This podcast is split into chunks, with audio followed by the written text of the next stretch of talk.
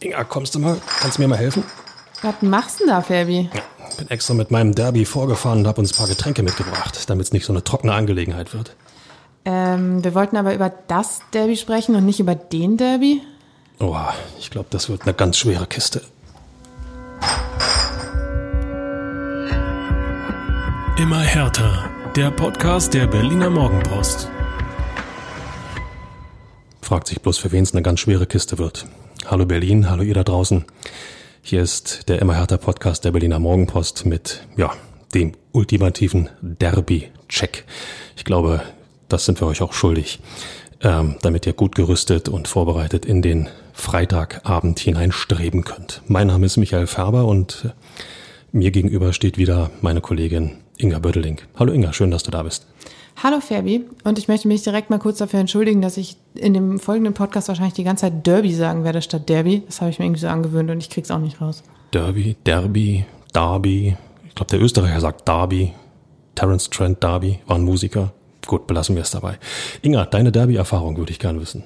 Oh, meine Derby-Erfahrung ist äh, sehr westlich geprägt oder westdeutsch geprägt, sagen wir mal so. Ähm, dadurch, dass ich im Münsterland aufgewachsen bin, war für mich, äh, bis ich nach Berlin gezogen bin, das Derby eigentlich nur Schalke gegen Dortmund oder besser gesagt Dortmund gegen Schalke. Äh, als eine aus einer Familie kommt, äh, die durchaus ein bisschen schwarz-gelb geprägt ist, äh, war das natürlich immer das Spiel der Saison. Ähm, ich war öfter schon im Stadion, das ist ähm, und meine wirklich größte Erinnerung daran ist tatsächlich ähm, ein Derby zwischen Dortmund und Schalke, mit dem ich bei meinem Vater war. Das war das erste Derby, was ich gesehen habe. Und äh, schwuppsiwupps stand die kleine Inga alleine vom Dortmunder Stadion. Ach du liebe Zeit. Und, ja. Aber ihr habt euch wiedergefunden. Wir haben uns wiedergefunden, nachdem die ähm, Ultragruppe der Schalker da durchmarschiert waren, hat die Polizei mich wieder zu meinem Papa gebracht. Das war alles gut, aber es, es war ähm, prägend. Das glaube ich gerne und das wird man immer mit dem Derby ohne Zweifel verbinden. Ähm, ja, ich bin tatsächlich nur durchs Berlin-Derby irgendwo geprägt und belastet. Also sprich, Blau-Weiß gegen Rot-Weiß, äh, ja, Westend gegen Köpenick, ähm, genauso wie es am Freitagabend ja auch sein wird. Hertha BSC als ähm, Gastgeber dieses, dieses dritten Bundesliga-Derbys, ähm, ja, empfängt äh, wen eigentlich? Die zwei Minuten 38 sind praktisch jetzt um Union. Beste Grüße an Andi Bremchen. So, und dann wollen wir auch gleich schon starten in den großen Derby-Check, weil ähm, es gibt, glaube ich, eine Menge zu bereden. Es gibt ähm, eine Menge, was passiert ist bei bei Hertha und auch bei ähm, Union in den vergangenen Wochen. Ähm, ich würde ganz einfach, ganz stumpf mal einsteigen. Wir gucken auf die Torhüter. Alexander Schwolo gegen Andreas Lute. Was fällt uns dazu ein? Ja, ich würde mal den äh, blau-weißen Part übernehmen. Ähm, ich würde sagen, da hat sich äh, Hertha im Sommer mit einer starken neuen Nummer eins ähm, verstärkt ähm, bis auf ein paar Patzer im, bei der sehr vermaledeiten Pokal, äh, beim sehr vermaledeiten Pokalauftakt in äh, Braunschweig, macht er doch einen ziemlich guten Job, ist ein starker Rückhalt. Ähm, ja, ich würde sagen, klare Verbesserung zur Vorsaison. Ich muss gestehen, ich hatte ein bisschen Zweifel, als ich ähm, das Pokalspiel in Braunschweig gesehen habe. Da hat er sich doch den einen oder anderen Fehler erlaubt und äh, klar überlegt man denn, äh, ist er dem Druck gewachsen? Äh, ich meine, Freiburg schön und gut, aber Berlin ist dann doch nochmal eine andere Hausnummer. Aber du hast völlig recht, er hat sich, hat sich ähm, ja echt zu einem absoluten ähm, Sicherheitsfaktor auch ähm, bei Hertha äh, gemausert und äh, ja, ähnlich kann man es auch beim ersten FC Union sehen, muss ich sagen. Äh, Andreas Lute ist da am Tor, ähm, er hat seinen Platz behauptet in den vergangenen Wochen, obwohl ja dann doch immer irgendwo eine, so eine latente Torwartdiskussion ähm, äh, bei Union stattfindet. Ähm, ihr wisst, Loris Karius äh, vom FC Liverpool äh, ausgeliehen. Ähm, der ist sicherlich nicht nach Köpenick gekommen, um nur auf der Bank zu sitzen, aber gut, er war angeschlagen, er war verletzt und Andreas Lute hat ähm, durchaus durchaus äh, gute Leistungen gebracht und äh, ist deswegen stand jetzt zu Recht auch die Nummer eins. Inga, Herthas Schwolo, was zeichnet ihn aus? Ähm, er ist unauffällig. Und das nicht mal unbedingt im negativen Sinne. Ähm, ich habe das Gefühl, wenn Torhüter unauffällig sind, dann machen sie ihren Job vernünftig. Äh, wenn sie auffällig sind, dann ist es häufig so, dass äh, sie dann doch eher durch Fehler auffallen, dass sich ein Torhüter, ich sage jetzt mal, in den Bereichen, in denen Hertha sich in der Tabelle und in den Spielen von der Leistung her aufhält, ähm, sind Weltklasse-Leistungen, wie Manuel Neuer sie dann zwischendurch mal auspackt, dann doch eher selten. Und äh, deshalb äh, finde ich, macht er einfach einen, einen guten Job. Und äh, was du gerade zu ähm, Lute gesagt hast, ich fand es tatsächlich überraschend, dass äh, Karius erstmal auf der Bank Platz nehmen musste. Da kommt so ein, so ein Typ, den kennt Europa, der kommt äh, aus Liverpool mit Champions League-Erfahrung. Ähm, und dann ja, was macht Urs Fischer? Setzt ihn erstmal auf die Bank. Fand ich schon eine, eine mutige Entscheidung, aber hat sich ausgezahlt, oder? Also stand jetzt in jedem Fall und ähm, das entspricht auch Urs Fischer, ähm, der ja die Leute tatsächlich auch nach Leistung aufstellt oder so gut es geht nach Leistung aufstellt und nicht darauf achtet, ähm, ob da jemand äh, ja europäische Meriten hat oder oder äh, in welcher Art und Weise auch ähm, Erfahrung besitzt. Ich würde sagen, ähm, wenn wir da einen Strich drunter packen, Torwartdiskussion, klares Unentschieden, oder? Na, es geht ja gut los. Oh, echt langweilig. Aber mal schauen, ich glaube, da ist noch ein bisschen was für euch dabei. Stichwort Abwehr. So, Hertha. 18 Gegentore. Fehleranfällig. Was soll ich dazu noch sagen? Ja, wahrscheinlich nicht so viel, aber ähm, dieser immer Hertha Podcast soll sich nicht nur nach vorne richten, sondern auch noch mal kurz einen Blick nach hinten werfen. Und zwar ähm, hat Hertha ja am Sonntag auch noch in Leverkusen gespielt. Ähm, Tore-technisch war da jetzt nicht so viel los. Das 0 zu 0 gegen Leverkusen war eher was für Taktikfüchse. Aber, Charmant ausgedrückt. aber ähm, es hat durchaus, es, es, sollte eine Reaktion geben zum 2 zu 5 gegen äh, Dortmund und das muss ich sagen, hat es auch gegeben. Also vor allem, weil wir jetzt gerade beim Thema Abwehr waren, äh, es war deutlich stabiler, deutlich konzentrierter als äh, gegen Dortmund, vor allem wenn ich jetzt von, vom Vergleich spreche, immer in der zweiten Hälfte natürlich. Ähm, da war es doch extremst löchrig und ähm, extrem anfällig. Eigentlich hat jeder irgendeinen Bock gebaut und man hat gesehen, das waren genau die Fehler, die Labadia nach dem ähm, Spiel auch gewurmt haben, was er immer wieder gesagt hat. Es kann nicht sein, dass wir defensiv solche Fehler machen, dass wir ähm, falsche Wege gehen, dass wir falsche Pässe spielen. Das, das hat ihn wirklich, wirklich gewurmt und man muss sagen, das hat er seiner Mannschaft auch ver vermittelt. Es war deutlich besser jetzt gegen Leverkusen. Es war äh, kompakt. Sie haben es auch in der ersten Halbzeit immer wieder geschafft gegen Leverkusen. Ich meine, Leverkusen gut, Vizekusen, man kennt das, das Image dieses Vereins, aber sie sind nun mal ungeschlagen in der Bundesliga noch und sie haben eine ziemlich gute Torfabrik da vorne. Und ähm, ja, es war immer mal wieder ein härter Fuß dazwischen, ob es Dedrick Boyata war, ob es Oma Alderete war. Es, es war auf jeden Fall eine klare Steigerung da. Ohne Zweifel Einsatz, Leidenschaft und ähm, ja, sowas wie Konzentration bis zuletzt, ähm, das in der zweiten Halbzeit gegen Dortmund ja total gefehlt hat ähm, fand ich auch, das hat Hertha ähm, da wirklich gut gezeigt. Und ähm, du hast es angesprochen, zu null gegen Leverkusen in, in dieser Phase der Saison, wo Leverkusen eigentlich relativ gut drauf ist. Das muss man erst einmal schaffen. Ich sage dazu purer Dardaismus. Im Grunde genommen, äh, im Grunde genommen hat Hertha Leverkusen den Spaß am Fußball total vermiest mit mit äh, ja ich sage es einfach destruktivem äh, mit der destruktiven Art ähm, das Spiel anzugehen das soll jetzt gar nicht despektierlich klingen, sondern äh, ist einfach, ähm, ja, der Mittel, der, der Zweck heiligt die Mittel, nicht das Mittel heiligt, aber ist auch egal. Der Zweck heiligt die Mittel in dem Fall und äh, wichtig war, ähm, ja, kein Tor, mal kein Tor zu kassieren, auch als Signal fürs Derby, liebe Unioner, so nach dem Motto, wir können hinten doch stabil stehen. Schauen wir nach Köpenick. Ähm, wir haben die Gegentore haben wir angesprochen. So, bei Union sind es elf Gegentore. Schon mal nicht so schlecht. Muss ja auch einen Grund geben, dass ähm, Union in der Tabelle ein paar Plätzchen höher steht als Hertha. Ähm, und Union hat mit, mit äh, Robin Knoche und Marvin Friedrich, ähm, wie ich finde, eine sehr solide, eine sehr sichere und eine auch immer mehr eingespielte ähm, Innenverteidigung. Ähm, Urs Fischer, äh, einst selbst der äh, Verteidiger gewesen als, als Profi, legt da sehr viel Wert ähm, auf äh, defensive Ordnung und äh, ich sag mal, ein Kernstück dieser defensiven Ordnung sind natürlich auch die Innenverteidiger und äh, ich glaube, da hat äh, Union mit Knochen sehr guten Griff getan und Friedrich ist an seiner Stelle ähm, oder an seiner Seite äh, auch dabei, sich Schritt für Schritt weiterzuentwickeln. Das sieht schon ganz ordentlich aus. Was meinst du, Inga? Absolut, dem ist nichts entgegenzusetzen und ähm, ich würde auch klar sagen, obwohl bei Hertha langsam aber sicher Jordan Torunariga nach seiner überstandenen Corona-Infektion dann doch zurück in die Mannschaft drängt. Also er hat letzte Woche schon mit der Mannschaft trainiert. Äh, Im Kader stand er jetzt noch nicht, wenn ich das richtig gesehen habe, aber ähm, er könnte eine Option sein, zumindest für die Bank gegen Union. Ähm, aber wenn man sich die harten Fakten anguckt, würde ich einfach schon sagen, dass der Vorteil da dann doch klar in Köpenick liegt.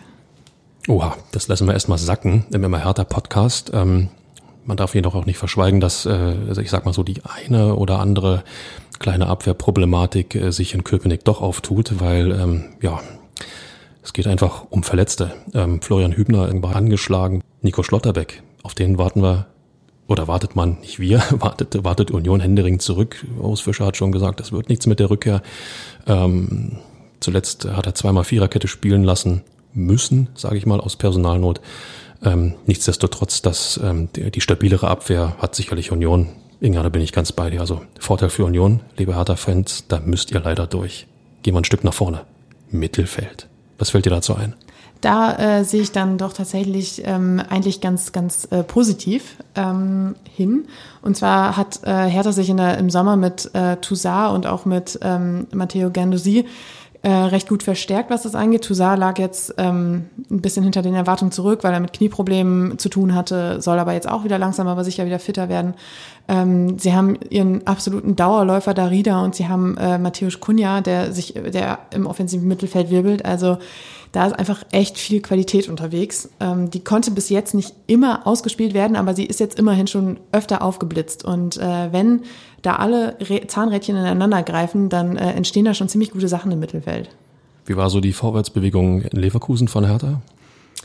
Die Vorwärtsbewegung war in Ansätzen da. Es haperte aber nicht unbedingt dann im Endeffekt an den, an den Mittelfeldspielern, aber dazu will ich dann nachher äh, kommen. Aber ähm, auch da durchaus Ansätze. Und ich meine, wenn man so einen Darida sieht, der reist da Kilometer um Kilometer ab. Unfassbar. Und der rennt und rennt. Also der, der ist auch, also der alleine ist schon echt viel wert. Darida kann man nebenbei gesagt von einem Auswärtsspiel auch problemlos äh, neben dem Bus herlaufen lassen, weil das reißt ja gnadenlos noch ab. Also der Mann ist wirklich, ist, ist wirklich eine absolute Bombe, was, was die läuferischen Qualitäten angeht.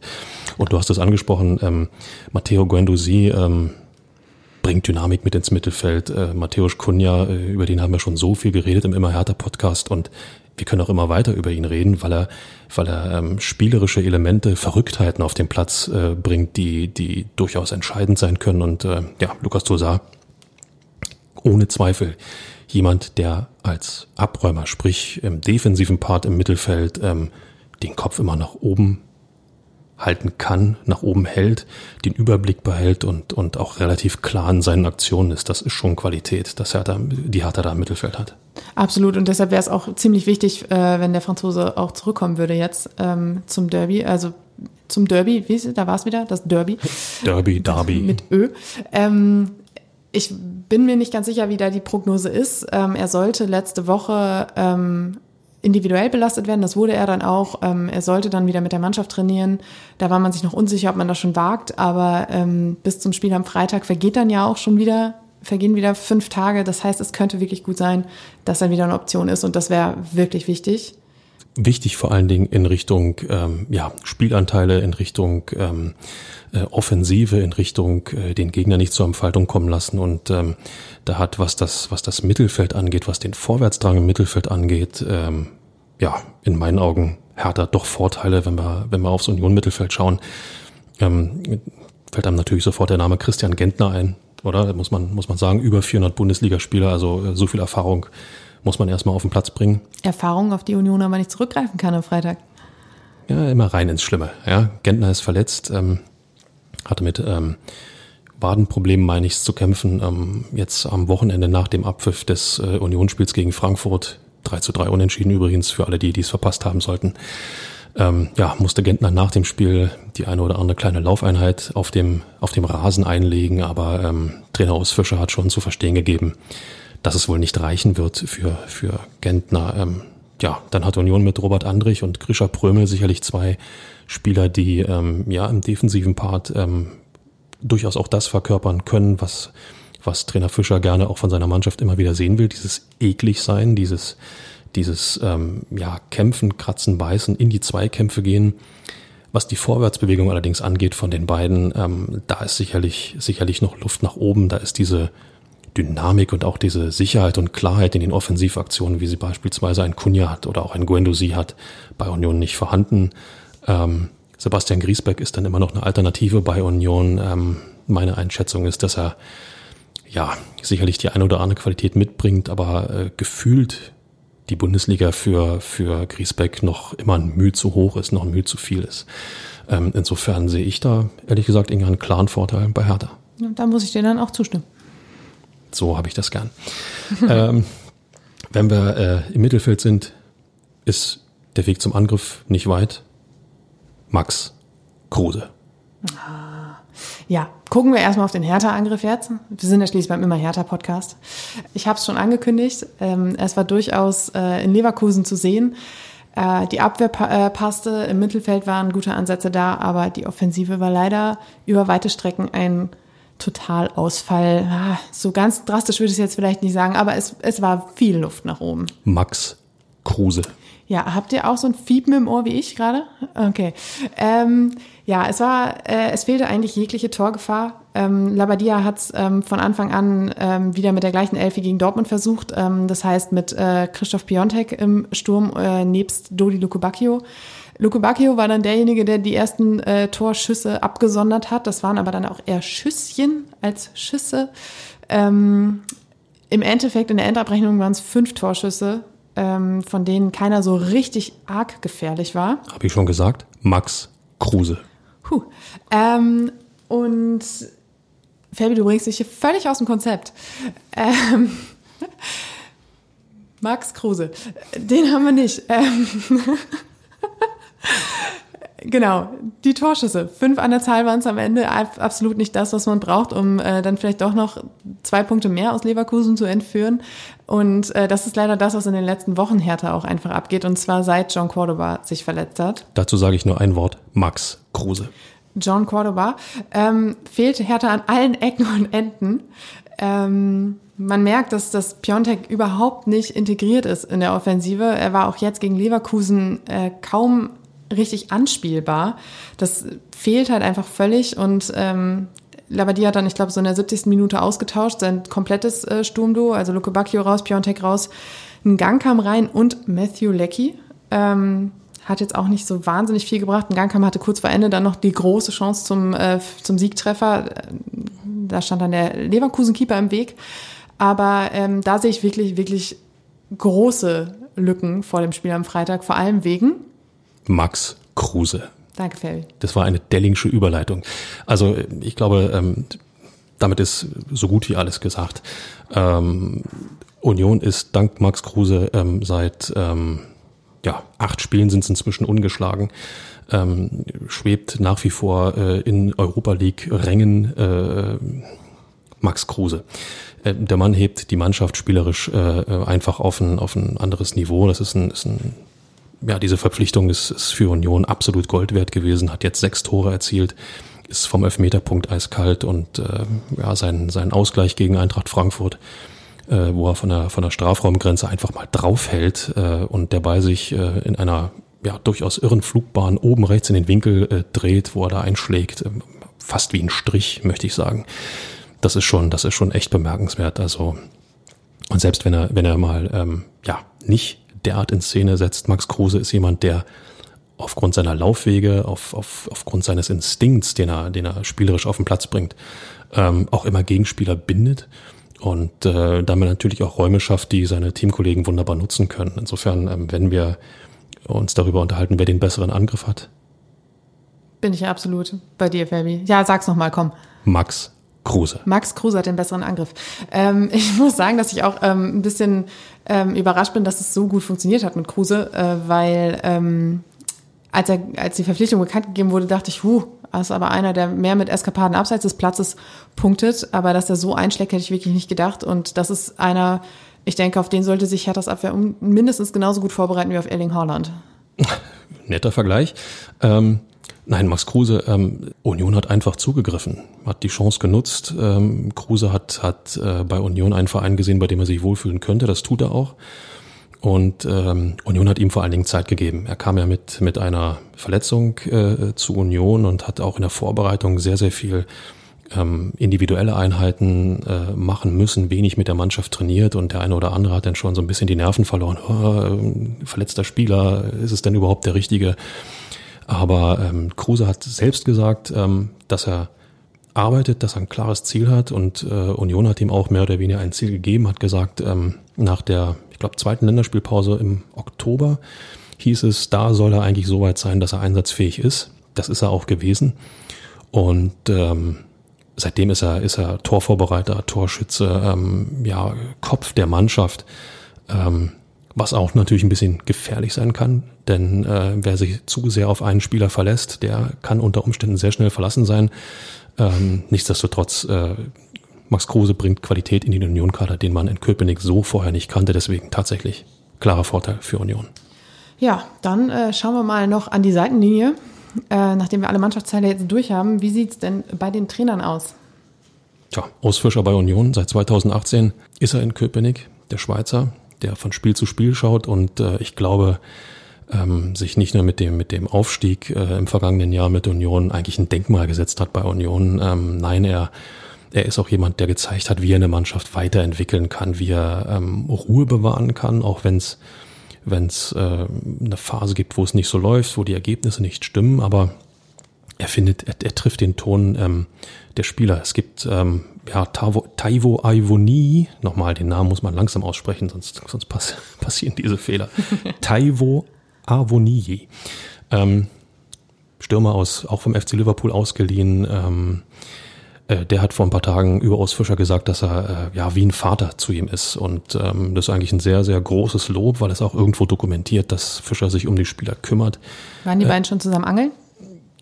Gute Frage. Ähm, ich glaube, dieser Fisch ist noch nicht gegessen.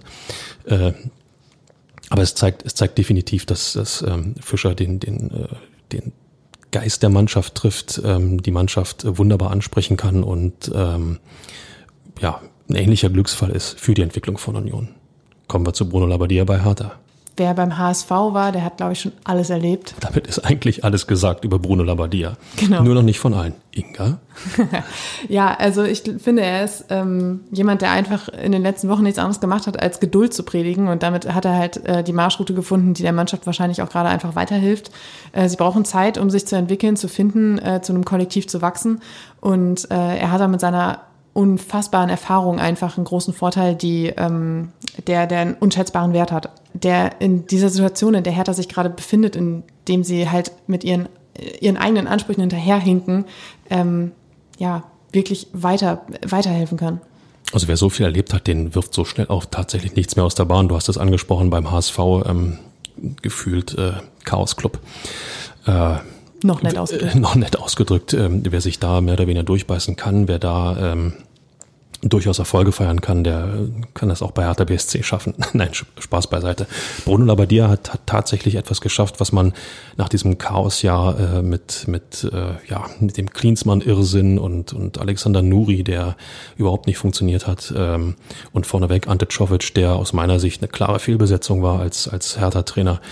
Ähm, der hat etwas geschafft, was man ähm, so schnell nicht wieder für hat möglich halten können. Ähm, er hat Ruhe in den Verein gebracht, Ruhe in die Mannschaft gebracht ja, die Ergebnisse stimmen nicht so, wie man sich das vorgestellt hat. Ja, auch die Leistungen sind nicht so, wie man sich das vorgestellt hat. Und trotzdem arbeitet er Ruhe und akribisch weiter, um aus den Einzelspielern ein, eine Mannschaft zu formen, ein Team zu formen, ein Konstrukt zu formen, das auf dem Platz vernünftig funktioniert. Diese Zeit hat man ihm bei Hertha, ich sag mal, bislang gegeben. Nur gegen Union muss jetzt auch was Zählbares rauskommen, oder? Wie siehst du das? Da bin ich auch ganz bei dir. Ähm, ich finde aber, man merkt ihm auch immer noch an, dass er daran glaubt, dass da was wachsen kann. Also ich finde in manchen Situationen, äh, wenn Trainer sich nach Niederlagen oder Spielen oder schwachen Leistungen erklären wollen, dann denkt man sich manchmal schon so, oh je, das wird aber jetzt bald ein Ende nehmen. Bei Labadia merkt man aber, er glaubt immer noch daran, dass diese Mannschaft was kann und äh, dass er auch genau der Richtige ist, um das weiterzuentwickeln. Dass er das glaubt und dass der Verein das auch glaubt. Es wäre fatal, wenn der Trainer nicht mehr dran glauben würde, weil ähm, dann sollte er schleunigst seinen Spinn träumen. Ich würde gerne deine Lieblingsfarbe wissen, Inga. Blau oder rot? Rot. Oha, und damit sind wir schon bei der ominösen Trikotfrage. Moment, Moment. Wir haben noch nicht ausgewertet, wer jetzt bei den Trainern eigentlich vorne liegt. Das ist für mich ein klares Unentschieden. Okay, und wie sieht dann der Zwischenstand aus? Äh, kleinen Moment bitte. 3 zu 2 für Union. Oha. Gut, dann schleunigst in die zweite Hälfte. Also, Nochmal der Versuch. Deine Lieblingsfarbe, Inga, ist? Blau. Da soll noch jemand die Frauen verstehen. Also, blau ist deine Lieblingsfarbe. Warum? Ähm, nein, seien wir ehrlich, ich, ich kann mich mit vielen Farben anfreunden, aber auf was du eigentlich hinaus möchtest, ist ja, dass ich mich festlege, welches Trikot ich eigentlich schöner finde, oder? Das war zu einfach, ich weiß. Ja. Ähm, ja, ich, da muss ich jetzt wirklich mal eine Lanze fürs Hertha-Trikot brechen. Ähm, es ist auch im Fanlager gut angekommen. Ähm, beide Varianten, das äh, blau-weiß geringelte Jersey und das, was so ein bisschen aussieht wie der U-Bahn-Sitz in der ähm, U7 oder U2 oder wo auch immer. Äh, nein, was das Trikot so beliebt macht äh, bei den Fans, ist ja einfach die Tatsache, dass der Hauptsponsor fehlt. Was jetzt kein allzu gutes Licht auf Hertha wirft, aber die Fans mögen's. Und äh, ich muss auch ganz klar sagen, dass das äh, deshalb auch wahrscheinlich wirklich ein Verkaufsschlager ist, weil wo kriegst du schon mal so ein blankes, blankes Trikot ähm, und du musst als Fan nicht als wandelnde Werbebande rumlaufen.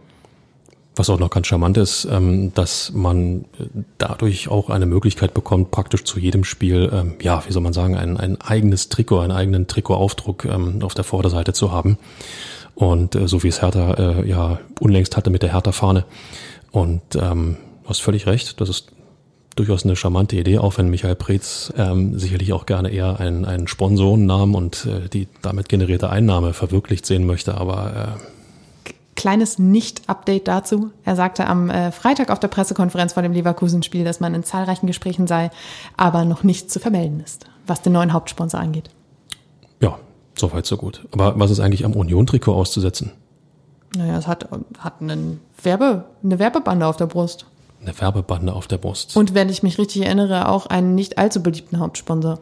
Das lasse ich mal unkommentiert. Aber es ist eben im klassischen Rot gehalten. Es ist ähm, ja einfach, aber ähm, vereinsnah, Rot und Weiß als Vereinsfarben. Bei den Fans hat das durchaus ähm, ja für ein bisschen Diskussionen gesorgt, weil ähm, durch den neuen ähm, Hauptsponsor, ähm, ja, darf man das sagen, Unternehmen mit den drei Streifen aus Herzogenaurach, ähm, ist vielen so ein bisschen die Individualität, äh, die Union ja immer doch auch noch versucht auszustrahlen, abhanden gekommen. Ähm, es äh, wirkt so ein bisschen wie wie ja, ein Mainstream-Trikot äh, und folgt auch dem dem äh, derzeitigen, ähm, ja wie soll man sagen, Adidas-Modus in in Sachen Trikots, sprich die ähm, Ärmel sind ähm, zusätzlich noch abgesetzt. Das kam nicht unbedingt äh, bei jedem im Union-Lager an und ähm, ja Vorteil härter, muss man ganz klar sagen. Absolut. Weißt du denn eigentlich, liebe Inga, wo das Spiel stattfindet am Freitag? Im Olympiastadion. So, und schon sind wir bei der großen Stadionfrage. Olympiastadion oder alte Försterei? Olympiastadion. Kommen wir erstmal dazu. Ähm, für mich im Moment nicht mehr als eine große graue leere Schüssel. Ich oh. weiß, davon kriege ich jetzt erstmal von dir auf den Deckel. Ich finde das Olympiastadion eines der schönsten Stadien in Deutschland. Ähm, allein wenn man sich der Anlage nähert, wenn man, wenn man ähm, das Stadionumfeld sozusagen betritt und die Arena immer näher kommt. Ähm, das ist ähm, etwas, was mir, was mir ja sehr gefällt und auch durch die neue Beleuchtung, das Hertha Blau, ähm, finde ich, gibt das eine richtig tolle Atmosphäre. Aber man will ja auch reingehen. Und dann? Und dann ist es leer und grau. Und seelenlos. Hat natürlich auch was mit dem unsäglichen Coronavirus zu tun, liebe Leute. Das wollen wir nicht unter den Tisch fallen lassen. Ähm, klar, äh, keine Zuschauer im Stadion ähm, ist nicht sonderlich hilfreich. Aber wenn wir ehrlich sind, auch wenn Zuschauer zugelassen sind, ähm, ist das Olympiastadion selten ja, komplett gefüllt. Und ich glaube, nur dann macht es wirklich Spaß, wenn 60, 70.000 Leute im Stadion sind und nicht nur 20 oder 30.000. Eben, und Hertha bemüht sich nicht umsonst jetzt seit Jahren und wird sich auch die nächsten Jahre noch wahrscheinlich darum bemühen, ein neues Stadion zu kriegen, äh, weil dieses Stadion einfach zu groß ist. Es ist zu groß für die Masse an Menschen, die sie anziehen. Und äh, ja. Scheint mir so ein bisschen, als ob das Stadion ähm, ja so ein bisschen ist wie äh, die Ansprüche, die Hertha BSC ähm, ja erfüllen möchte, aber gerade nicht erfüllt. Zu groß, zu viel, zu hoch. Ähm, Insofern macht es durchaus Sinn, äh, ja, dass sich Hertha um ein neues Stadion bemüht. Äh, bis 2025, wir wissen es alle, soll ja irgendwo eine neue Arena stehen. Ähm, allein der Glaube fehlt mir gerade und äh, auch da könnte ich mir vorstellen, ist das Coronavirus, äh, sagen wir nicht ganz unschuldig. Insofern, wenn wir da kurz nach Köpenick blicken, ähm, klein, fein, gedrungen und verdammt laut, wenn es voll ist, oder? Ja, definitiv. Und für mich ist die alte Försterei auch immer so ein bisschen wie so ein kleines Schmuckkästchen, weil das hat man vor allem in der Bundesliga einfach nur noch sehr, sehr selten. Ich glaube, in Freiburg steht noch so ein Stadion, das darf aber auch nicht mehr lange. Da wird auch neu groß gebaut. Und ähm, ich finde, das hat einfach so viel Flair, das fehlt in vielen Städten, Bundesliga-Standorten. Es ist ein durchaus eigenes Stadion, in dem, äh, ja, wie Union auch selbst immer sagt, äh, ja, Fußball pur wird das genannt, äh, gezeigt wird. Was nicht heißt, dass bei den anderen, äh, in den anderen Stadien kein Fußball pur gezeigt wird, aber ähm, das soll darauf hinauslaufen, dass solche, ähm, ja, in meinen Augen elendigen äh, ja, Werbeunterbrechungen einfach nicht da sind. Da gibt's keinen Autohändler, keinen Metzgermeister, keinen kein, äh, weiß ich nicht, Friseur, der irgendwelche Ecken, Zuschauerzahlen oder sonstiges äh, oder der Augenoptiker, der den Videobeweis genau, präsentiert. Genau.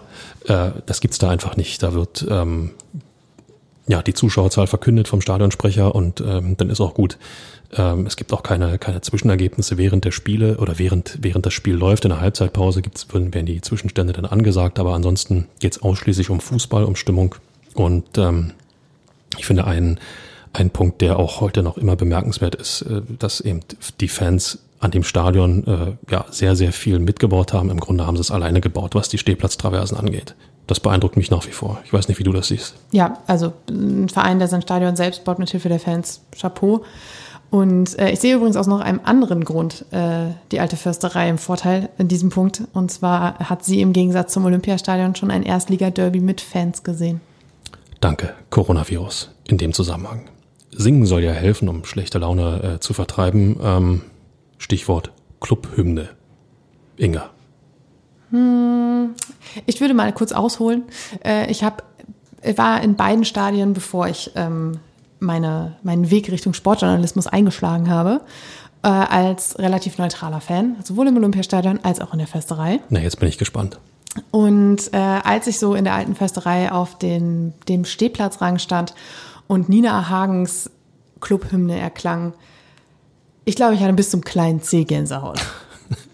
Also wie die Fans da mitgrölen, diese Spannung, diese Elektrizität, die sich da irgendwie bildet. Es ist einfach, du hast einfach nachher richtig Bock auf das, was da kommt.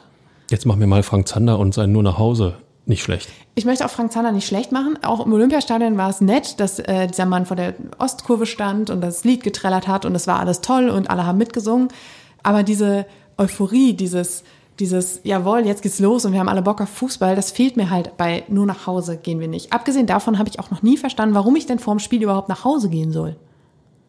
Ähm, diese Frage ist durchaus berechtigt. Keine Frage, ähm, die Unionhymne von Nina Hagen emotionalisiert ähm, total, finde ich auch. Ähm, der Verein wird angesprochen, Eisern Union, der Schlachtruf steht, steht im Vordergrund. Es, es wird über über ähm, ja die die Union-Tugenden äh, gesprochen. Ähm, das das nimmt einen mit, auch mit dem gesprochenen Intro, was so ein bisschen äh, ja ich sag mal in Richtung Richtung Vergangenheit geht. Äh, das das nimmt einen von der von der ersten Sekunde an mit.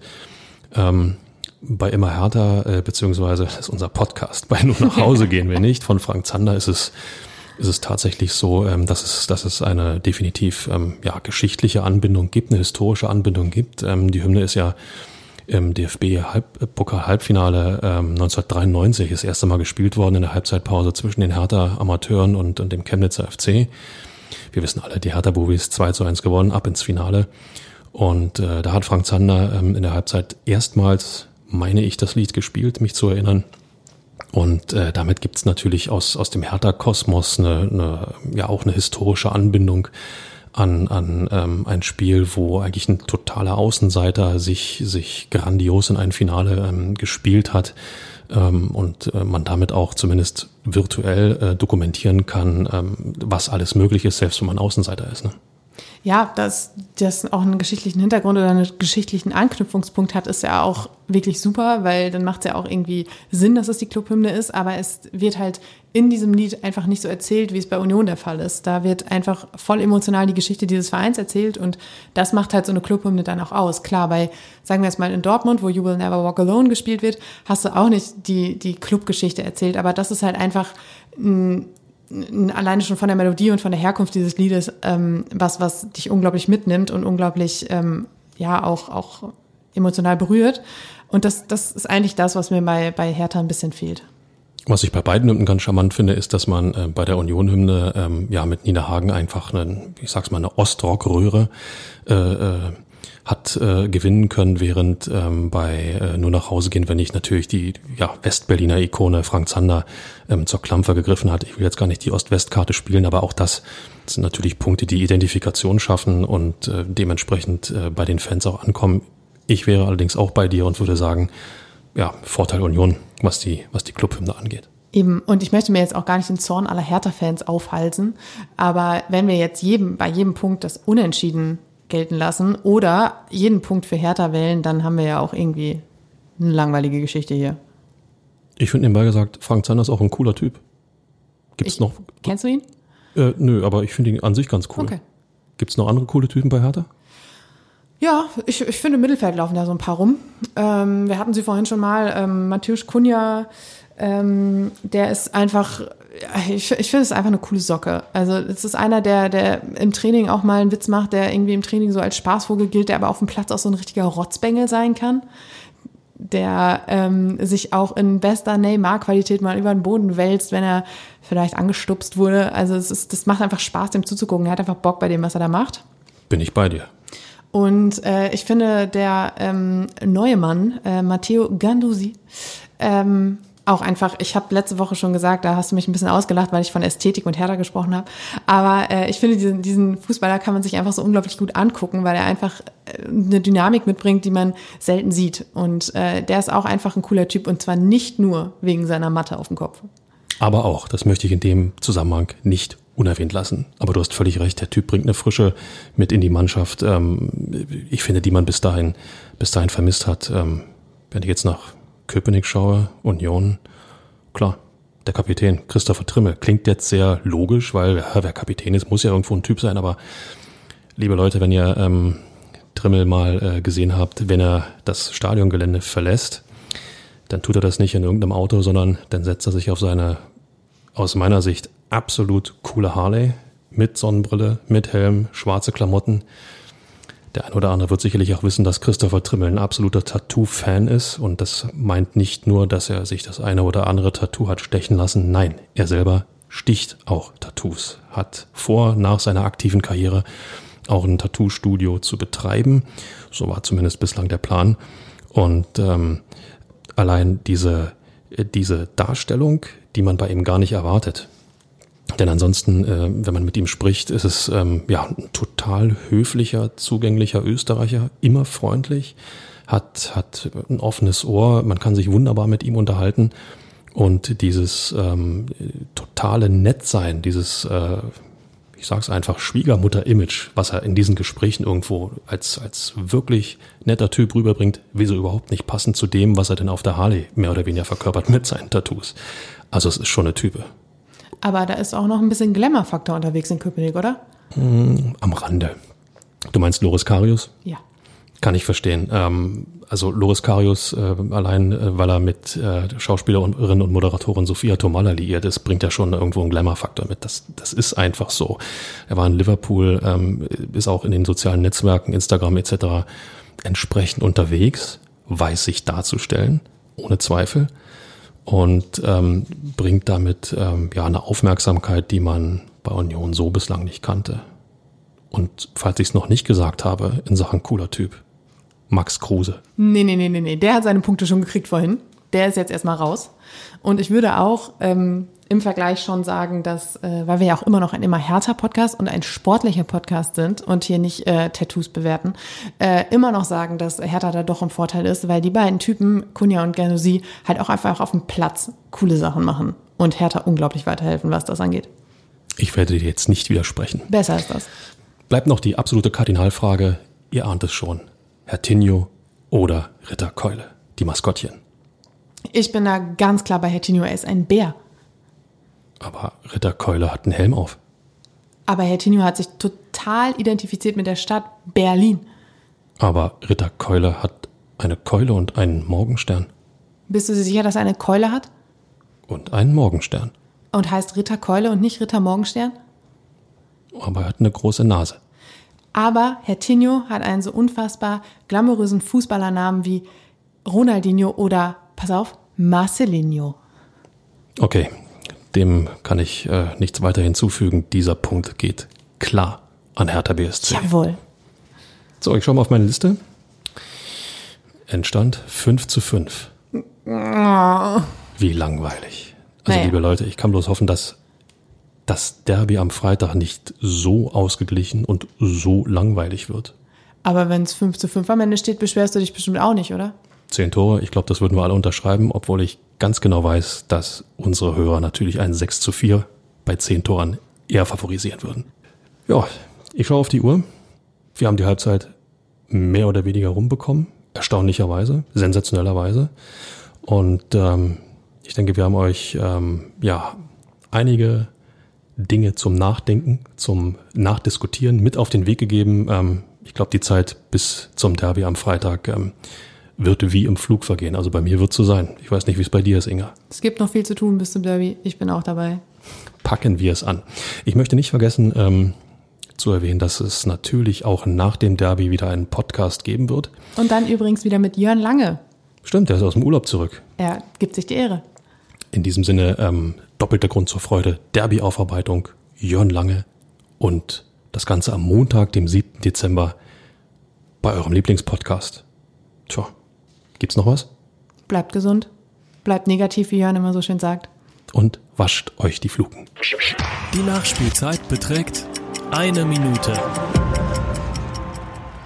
Ich finde ja, meine liebe Kollegin Inga hätte da ruhig ein wenig großzügiger sein können. Ein Derby ist ein Derby ist ein Derby.